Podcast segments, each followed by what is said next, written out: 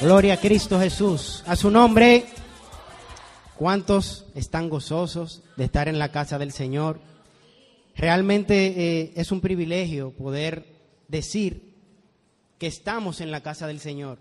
La palabra del Señor dice que es mejor estar un día en la casa del Señor que mil fuera de ellos.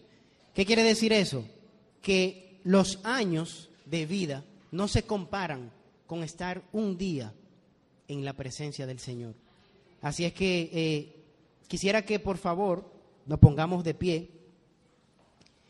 Quiero ministrar brevemente en esta mañana bajo el tema, mírate a ti primero, mírate a ti primero. Y quiero que vayamos a la palabra del Señor en Segunda de Samuel, libro de Segunda de Samuel, capítulo 12. Vamos a estar leyendo ahí algunos versos conforme a como el Señor nos dirija.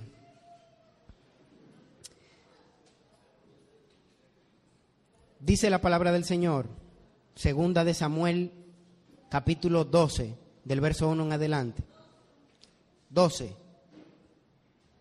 Jehová envió a Natán, perdón, envió a Natán a David, y viniendo a él le dijo, había dos hombres en una ciudad, el uno rico y el otro pobre. El rico tenía numerosas ovejas y vacas, pero el pobre no tenía más que una sola corderita, que él había comprado y criado, y que había crecido con él y con sus hijos juntamente, comiendo de su pan y bebiendo de su vaso, y durmiendo en su seno, y la tenía como a una hija. Y vino uno de camino al hombre rico, y éste no quiso tomar de sus ovejas y de sus vacas para guisar para el caminante que había venido a él, sino que tomó la oveja de aquel hombre pobre y la preparó para aquel que había venido a él. Entonces se encendió el furor de David en gran manera contra aquel hombre y dijo a Natán, vive Jehová, que el que tal hizo es digno de muerte. Él debe pagar la cordera cuatro veces porque hizo tal cosa y no tuvo misericordia. Dice el verso 7. Entonces dijo Natán a David, tú eres ese hombre. Así ha dicho Jehová, Dios de Israel. Yo te ungí por rey sobre Israel y te libré de la mano de Saúl y te di de la casa de tu Señor y he puesto en tu seno las mujeres de tu Señor, además de ti la casa de Israel de Judá. Y si esto fuera poco, te añadiré mucho más. ¿Por qué pues tuviste en poco la palabra de Jehová, haciendo lo malo delante de sus ojos? Amén. Pueden sentarse. Padre Celestial, sé tú añadiendo bendición a tu palabra y ministrando nuestras vidas con espíritu de conocimiento, de revelación. Permite que lo que aprendamos hoy lo podamos poner en práctica por el resto de nuestras vidas. En el nombre de Jesús. Amén. Bien.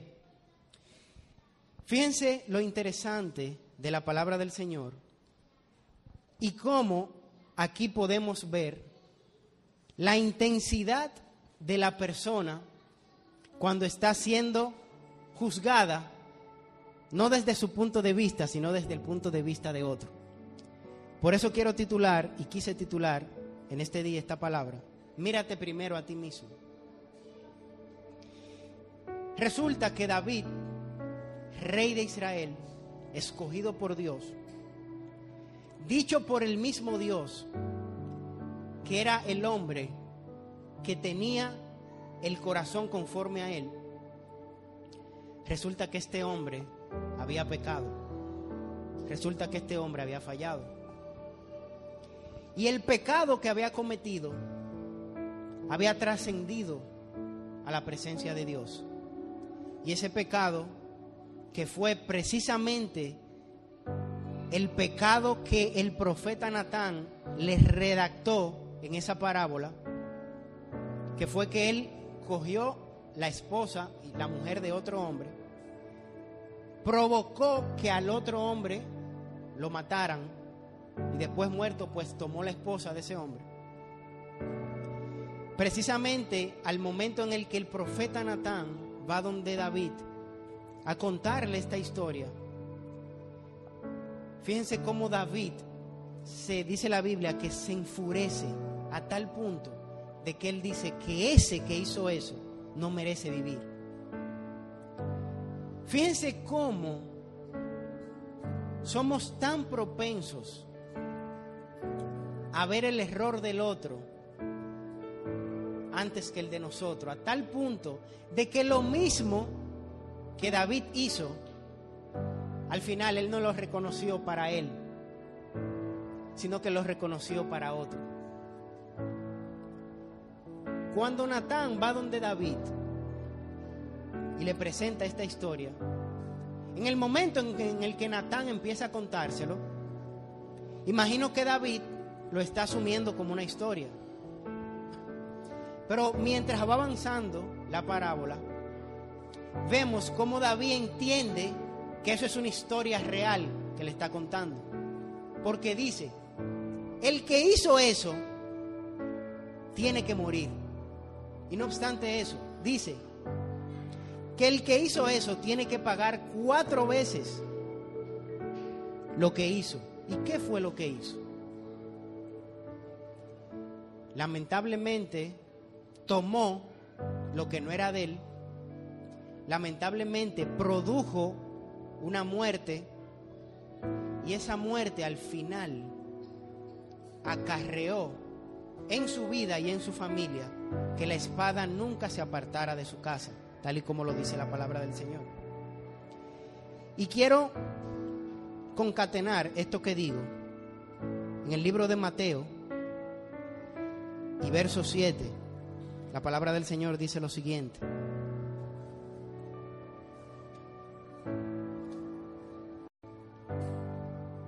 Libro de Mateo, capítulo 7. Dice, no juzguéis para que no seáis juzgados, porque con el juicio con que juzgáis, seréis juzgados, y con la medida con la que medís, os será medido. ¿Y por qué miras la paja que está en el ojo de tu hermano y no echas de ver la viga que está en tu propio ojo? ¿O cómo dirás a tu hermano, déjame sacar la paja de tu ojo, cuando esta viga en el ojo tuyo, cuando está esta viga en el ojo tuyo? Hipócrita, saca primero la viga de tu ojo y entonces verás claro para sacar la paja del ojo de tu hermano. ¿Qué es juzgar? ¿Qué es juzgar? Juzgar significa establecer juicio. Es decir, brindar brindar una opinión sobre algo que me parece o sobre algo que yo entiendo. ¿Dónde está el error en juzgar? Precisamente el error en juzgar está cuando usted empieza a comparar. Usted y yo estamos llamados a juzgar. ¿Cómo? Usted y yo estamos llamados a juzgar. ¿A juzgar qué? A ti mismo. Tú estás juzgado, tú estás llamado a juzgarte a ti mismo. Porque cuando tú te juzgas a ti mismo, tú no estás comparándote con nadie. Tú te estás comparando con lo que hay en ti. Y de hecho, la palabra del Señor, que es el espejo, nos manda y nos llama a cada día juzgarnos a través de ella. Y el Espíritu Santo que mora y habita en nosotros es el que nos redarguye de pecado y de juicio. Pero ¿qué pasa? Que precisamente cuando ponemos en práctica el contexto de juzgar, entramos en una comparación que al final lo que produce en cada uno de nosotros es que entendamos que estamos caminando mejor que otro. Fíjense que hasta que Natán no le dijo a David, mira, ese hombre eres tú. Si usted lee más abajo, en segunda de Samuel, se va a dar cuenta que David en ese momento se humilló. Porque David vio y se vio a través de esa historia, vio el pecado que él había cometido. Y usted diría, pero él no sabía que él había cometido el pecado. Claro que sí. Él vivía con ese pecado. Pero pasa que hasta que la persona no es confrontada con su pecado, la persona no reconoce que necesita un cambio. Y como la persona no lo reconoce, entonces la persona es hábil para ver el pecado en otro. La persona es hábil en ver las faltas del otro. Y claro, es natural. Y de hecho, muchas personas que generalmente utilizan, eh, digamos, maneras para juzgar al otro, entienden que tienen una posición de juzgar porque eso que la persona está haciendo, necesariamente yo no lo hago. Yo pudiera decir, bueno, yo pudiera juzgar a una persona porque la persona eh, bebe sustancias prohibidas, bebe alcohol. Yo lo pudiera juzgar a él por eso, porque yo no lo hago. Sin embargo, hay cosas que esa persona hace o que esa persona no hace que yo sí tal vez hago. Entonces eso no le da el derecho a esa persona de juzgarme, pero tampoco me lo da a mí de juzgarlo a él. ¿Por qué? Porque en la medida en la que tú juzgues, en esa medida serás juzgado. El hecho de que una persona entienda que falló delante de Dios y reconozca esa falta, le da la grandeza de poder decir que tiene el perdón a través de Jesucristo. Pero el que una persona entienda que porque ha fallado y ve el fallo en otra persona, tiene la potestad de corregirle, déjeme decirle que en esa medida esa persona va a ser juzgada. ¿Por qué el ser humano es tan propenso a ver el error en otra persona y no en uno mismo? Porque es más difícil usted cambiar un hábito que usted está acostumbrado a hacer. Es más difícil usted comprometerse a usted cambiar un hábito que usted lleva la vida haciéndola. A usted decirle a la persona, cuando usted identifica que hizo algo mal o que está haciendo algo mal, que lo cambie. Es muy fácil uno comprometerse a uno ser juez.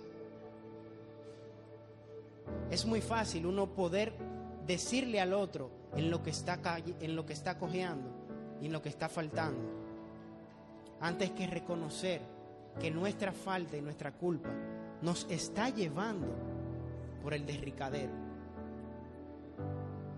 Cuando una persona mira en su interior y mira que hay cosas que necesita cambiar, la persona no va a tener tiempo para detenerse en el error del otro. Porque ciertamente la persona entiende que hay muchas cosas que tiene que cambiar. Y el Espíritu Santo de Dios es el que nos guía a toda verdad. Y es el que hace que en la medida en la que nosotros nos acercamos a Él y Él se acerca a nosotros, entonces Él nos trae esa convicción de esas cosas que necesitamos cambiar. Puede ser un chisme, puede ser una mentira, puede ser una actitud irreverente al frente de mi esposa, de mi padre, de mi hijo, puede ser una conducta, puede ser una palabra, puede ser un pensamiento. Por más mínimo que sea lo que nosotros necesitamos cambiar, el Señor espera que nos miremos primero a nosotros mismos. Quiere decir esto que si usted identifica que un hermano, un compañero, un amigo, está actuando de una manera que no es adecuada, usted no deba decirle, no. Pero ¿qué es lo que el Señor llama en torno al juzgar a los demás? En que si tú lo vas a corregir, si tú identificaste que hay algo que esa persona está haciendo mal, número uno, asegúrate de que tú en tu vida no lo estás haciendo igual. Número dos, asegúrate de que cuando tú lo vayas a corregir, considérate a ti mismo. Porque eso que él está haciendo, tal vez tú lo puedes hacer en algún momento. Y por sobre todo, y número tres, cuando tú lo vayas a corregir, ten claro, ten claro, que en la medida en como, la, como, como tú lo corriges, en esa medida tú vas a recibir corrección. La intención de Dios, cuando tú te miras a ti mismo, es que tú reconozcas, número uno, que tú no puedes solo. Que tú reconozcas que por encima de todas las circunstancias, Él está ahí para prestar su hombro. Que por encima de cualquier debilidad y antes de tú ver la debilidad en tu hermano, tú entiendas que tú necesitas sanar, que tú necesitas trabajarte, para entonces después tú poder trabajar a tu hermano. Cuando una persona cuando una persona ve las cosas claras, cuando no tiene ceguera. Si una persona va caminando por la calle y recibe el impacto directo del sol en los ojos, se va a producir una ceguera temporal por los rayos del sol. Pero si esa persona saca unos lentes de sol y se lo pone, esos rayos van a ser mitigados por esas gafas. Y esos, esos lentes en ese momento de sol vienen a ser esa cobertura que le va a permitir a esa persona caminar y ver. De igual manera, el Espíritu Santo en nuestras vidas sirve como esas gafas que en la medida en la que usted va caminando en Él y caminando con Él, Él les va brindando esa protección ante esos rayos que impiden que usted número uno vea cuáles son esas cosas que le impiden caminar. Pero número dos, y es el llamado al que Dios nos hace, que para nosotros poder sanar a otros y poder sacar esa viga que tiene mi hermano, yo necesito sanar primero. Yo necesito reconocer que estoy caminando, si es así, de una manera errada. David, hasta que no fue confrontado con esa palabra que el profeta le dio, de que ese hombre eras tú, David no entendía que esa persona debía tener un mínimo de misericordia. No. Él dijo, no, no, no, no, no. Ese no merece vivir. Pero no merece vivir porque no era él el que estaba en la situación. Pero ¿y si eres tú el que está en una posición diferente? Si hubiese sido, si sido tú, David, ese hombre,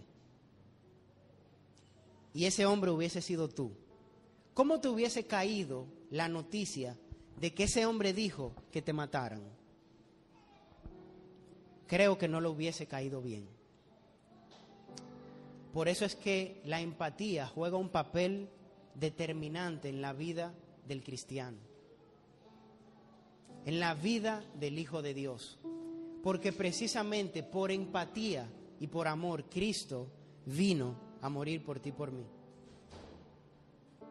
Por la empatía que el Padre sentía de que un día el ser humano desobedeció a Dios Pero por esa empatía de que él sabía que la restauración y de que ese amor venía por Cristo, él decidió entregar a su único hijo.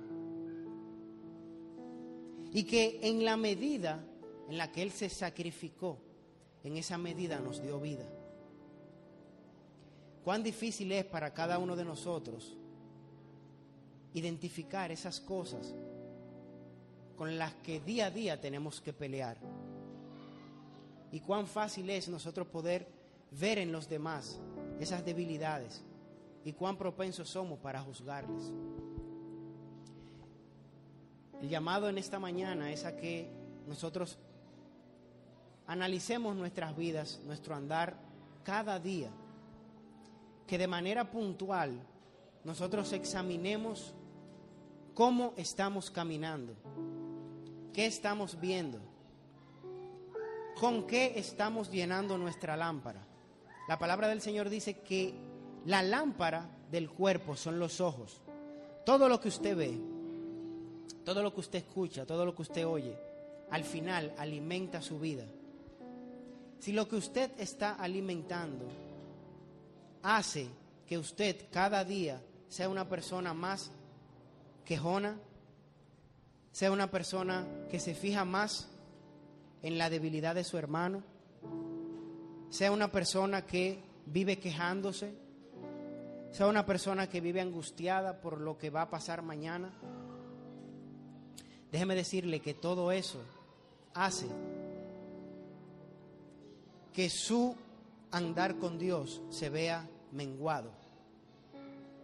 En la medida en la que usted se centra en buscar la presencia de Dios para su vida y analizarse usted primero, en esa medida el Espíritu Santo se va a comprometer a que naturalmente usted saque esa viga que le está impidiendo ver para entonces después poder ayudar a los otros a los otros.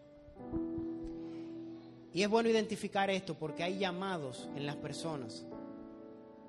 Todos tenemos un llamado de parte de Dios. Todos necesitamos de alguna manera desarrollar ese llamado. Y hasta que usted no reconoce y encuentre ese llamado, usted va a vivir una vida mediocre y una vida vacía. Cuando usted reconoce el llamado de Dios en su vida, entonces usted empieza a entender el propósito para el cual Dios lo puso en esta tierra. Como hijos de Dios hay un propósito en común que todos tenemos. Y es de ir por el mundo y predicar el Evangelio. Usted tiene la responsabilidad de mostrarle al mundo a Jesucristo. Pero ¿cómo usted le muestra al mundo a Jesucristo? Poniendo en práctica la palabra del Señor. Y para poner en práctica la palabra del Señor, usted no puede fijarse en el error de su hermano. Usted tiene que fijarse en su error. Tiene que fijarse en cuáles son esas cosas que me apartan de parecerme a Dios. Nosotros esta mañana compartíamos acerca de la paternidad de Dios. Y decíamos brevemente que los hijos tratan de parecerse a sus padres, que incluso de manera inconsciente, de manera inconsciente un niño hace ademanes y tiene formas que se parecen a sus padres. De manera inconsciente incluso lo hacen. Y precisamente la paternidad de Dios se manifiesta en nuestras vidas, en que como hijos de Dios necesitamos parecernos a Dios. Y para parecernos a Dios necesitamos ver cuáles son esas cosas que el Padre hace que yo necesito hacer. Pero yo mirando en mi hermano, mirando el error en mi hermano, no me voy a poder dar cuenta de cuáles son las cosas que el Padre quiere que yo haga.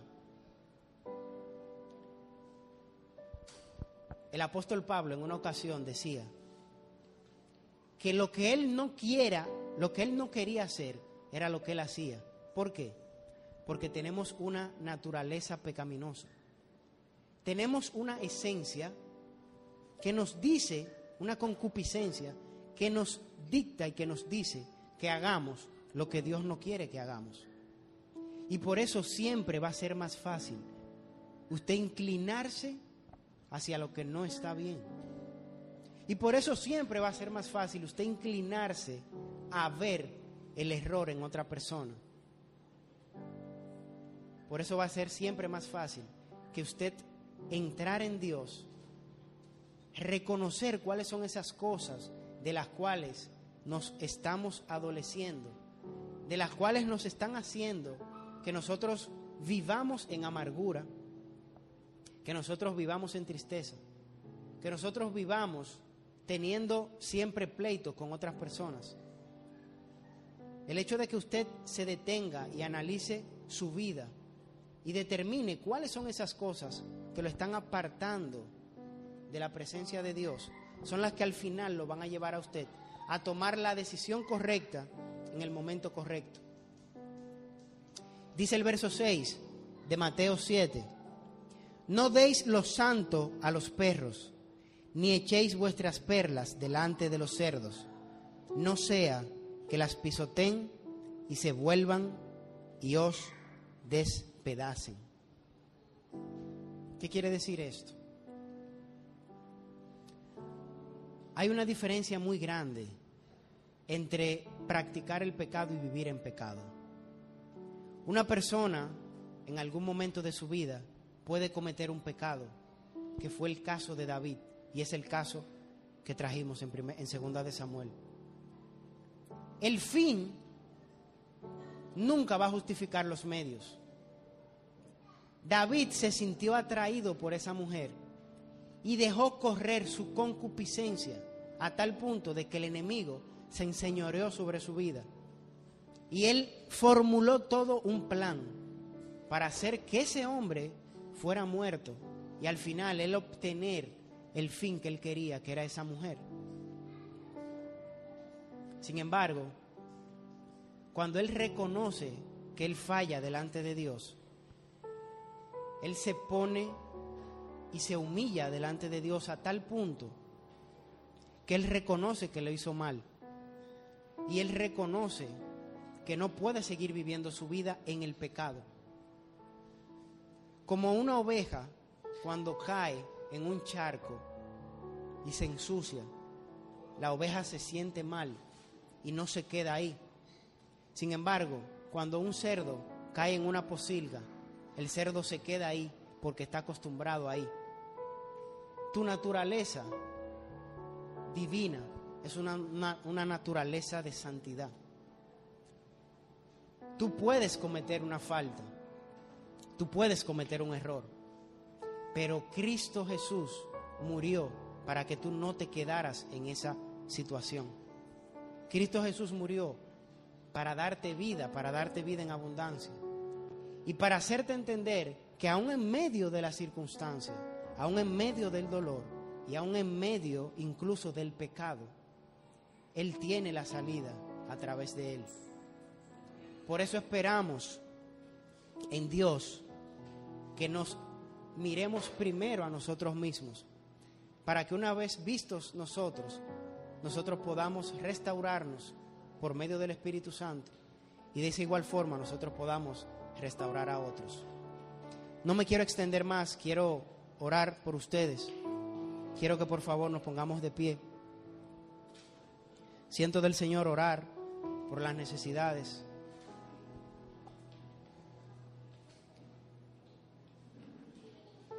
En la medida, en la medida en la que tú juzgues, tú vas a ser juzgado.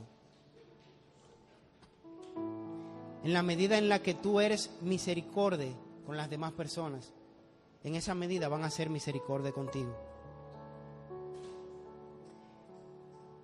Dice la palabra del Señor que si aún nosotros, siendo malos, sabemos dar cosas buenas a nuestros hijos, cuánto más nuestro Padre que está en el cielo. Padre celestial, Padre de misericordia, En esta mañana nosotros venimos delante de ti, dándote honor, dándote gloria, dándote gracias por tu presencia. Tu presencia, Señor, es viva, tu presencia es real, tu presencia se hace viva y manifiesta en nuestra vida, en medio nuestro. En esta mañana, Señor, yo quiero presentar tu pueblo delante de ti. Padre, queremos pedirte perdón en primera instancia porque muchas veces nos aprestamos a juzgar a los demás sin necesariamente conocer por lo que pudiera estar atravesando. Queremos pedirte perdón porque no somos quienes, Padre, para juzgar a los demás. Te pedimos perdón, Padre, porque ciertamente tenemos muchas cosas que cambiar, porque no somos perfectos, porque estamos llamados a parecernos a ti. Mas, sin embargo, hemos pecado, Señor, al, al faltar, al juzgar a nuestros hermanos y al ver el error de los demás antes que nuestros errores. Nosotros confesamos en esta mañana nuestros errores y queremos, Espíritu Santo, que seas tú trabajando en nuestro interior, trabajando en nuestro ser, haciendo, Padre, que esa palabra viva cambie, transforme, nos restaure, nos limpie, nos liberte. Ayúdanos, Señor, a ser ejemplos tuyos donde quiera que vayamos. Yo te presento, Dios mío, las vidas de cada uno de los que están aquí presentes. Dios mío, toda necesidad por la que pudieran estar atravesando mis hermanos, yo la presento delante de ti. Toda persona que vino a este lugar para recibir una palabra tuya, Padre, yo te pido que seas tú llenándolo y confortándole. Derrama, Padre, y desata sobre cada persona aquí tu gracia, tu favor, tu misericordia, tu vida, tu salud. Si hay alguien, Padre, que vino con alguna dolencia, yo declaro ahora en el nombre de Jesucristo, por la llaga de Cristo, que está sano. Si hay alguna persona, Señor, que llegó con alguna preocupación, yo declaro que en Cristo todas las promesas son sí y amén. Yo declaro en el nombre de Jesús que todo lo que había estado estancado hasta este momento, yo declaro en el nombre de Jesús que reverdece.